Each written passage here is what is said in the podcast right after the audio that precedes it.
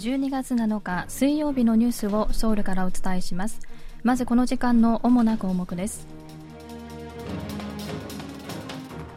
長期化している物流ストライキで組合側が国際機関に追加の介入を要請しました。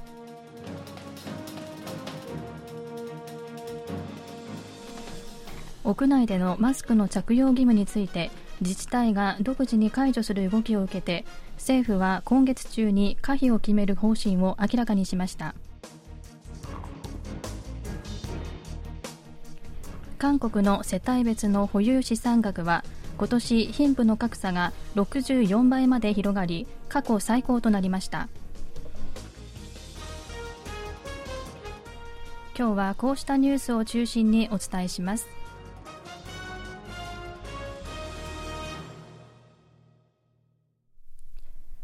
トラック運転手らで作る労働組合貨物連帯のストライキに対する政府の対応について民主労組全国民主労働組合総連盟と公共運輸労組は ILO 国際労働機構と国連に追加の緊急介入を要請しました。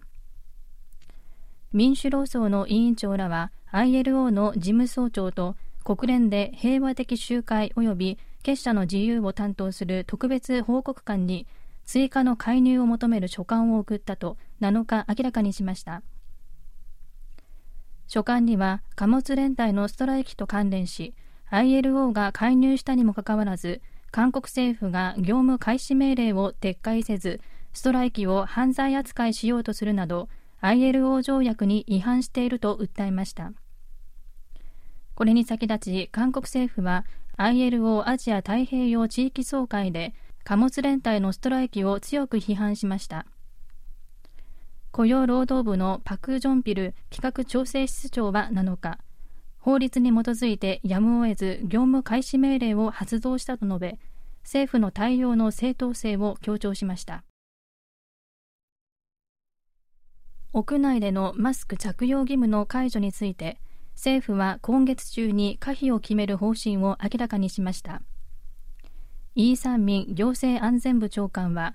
9日に予定されている中央災害安全対策本部の会議でマスク着用義務の運用方針について話し合いその後15日の公開討論会や専門家諮問会議などを経て今月末までに最終調整案を出すと述べました。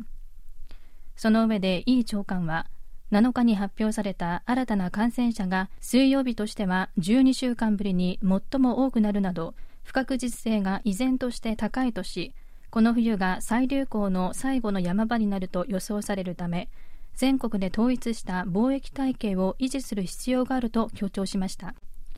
イ長官のこうした発言はテジョン市とチュンチョンナムドが屋内でのマスク着用義務を自治体レベルで独自に解除すると発表したことを意識したものとみられます。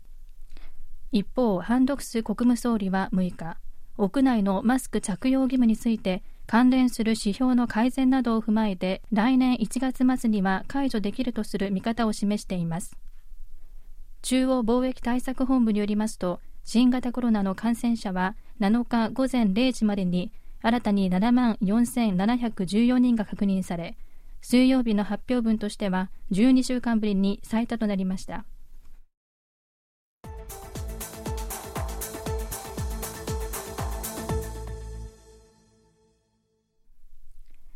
SK グループのチェーテウォン会長と妻で故ノーテウ元大統領の娘ノーソヨンアートセンターナビ館長の離婚訴訟でソウル家庭裁判所は6日2人の離婚を認め、チェ会長が農氏に慰謝料1億ウォンと財産分与として665億ウォンを支払うよう命じる判決を言い渡しました。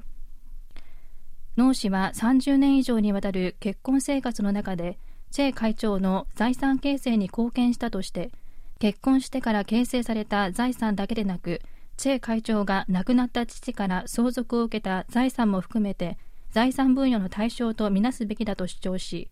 慰謝料3億ウォンとチェ会長が保有する SK グループの株1兆3600億ウォン相当を支払うよう求めていました。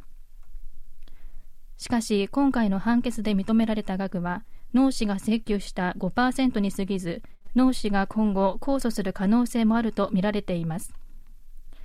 今回の決定について裁判所は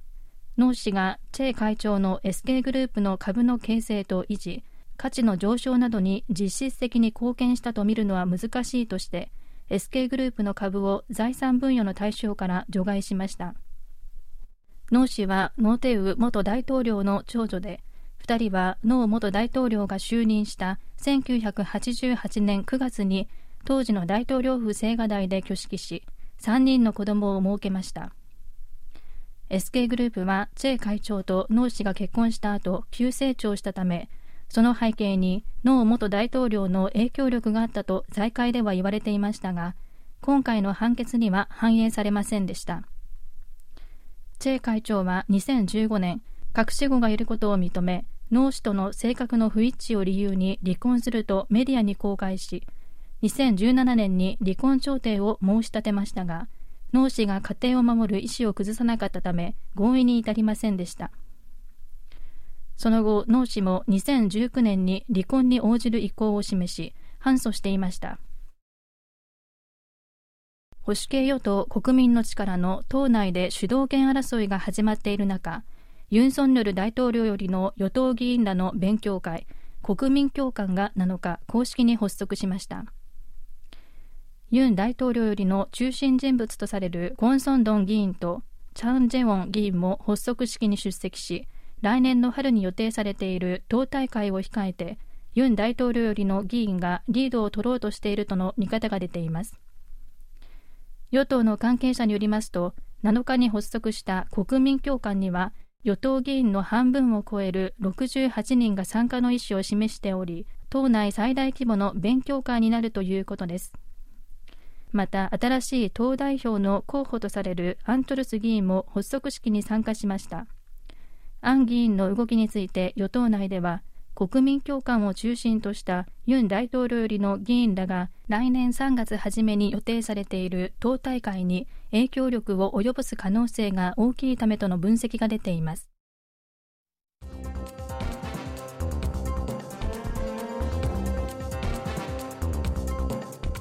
こちらは韓国ソウルからお送りしているラジオ国際放送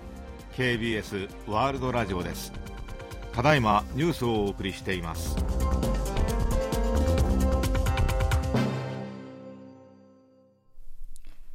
保有資産額の上位20%の世帯と下位20%の世帯の格差は今年64倍まで広がり関連の統計を取り始めた2012年以降最も大きくなりました。統計庁が7日にまとめた2022年家計金融福祉調査によりますと今年3月末時点で上位20%の世帯の資産は平均16億5457万ウォン。下位20%の世帯の平均は2584万ウォンでした。上位20%の世帯の資産は平均で前の年より1億3769万ウォン増えましたがこのほとんどが不動産価格の上昇によるものです。ユン・ソンニョル大統領はサッカーワールドカップカタール大会でベスト16に進出した韓国代表チームを招き晩餐会を開きます。大統領室は7日ユン大統領が8日の夕方カタール大会で良い結果を残した韓国代表チームを招いて晩餐会を開く予定だと明らかにしました。ベント監督が率いる韓国代表チームはカタール大会のグループリーグ3回戦でポルトガルと対戦し劇的な勝利を収めてベスト16入りを果たしました。ベスト16に進出したのは2010年の南アフリカ大会以来12年ぶりで遠征試合としては2回目です。韓国代表チームは7日午後インチョン空港に到着し空港で歓迎イベントに参加します。先月の全国の平均最高気温が観測史上最も高かったことが分かりました。気象庁が7日にまとめた2022年秋の気象分析によりますと先月の全国の平均最高気温は16.5度で1973年の統計開始以降最も高くなりました。気気象庁は9月中旬に台風の影響で暖かい空気が流れ込んだほか11月中旬と下旬には冷たい大陸高気圧が平年よりも韓半島に影響を及ぼさず日中の気温が大きく上がったためだと分析しています。以上キミユジンがお伝えしました。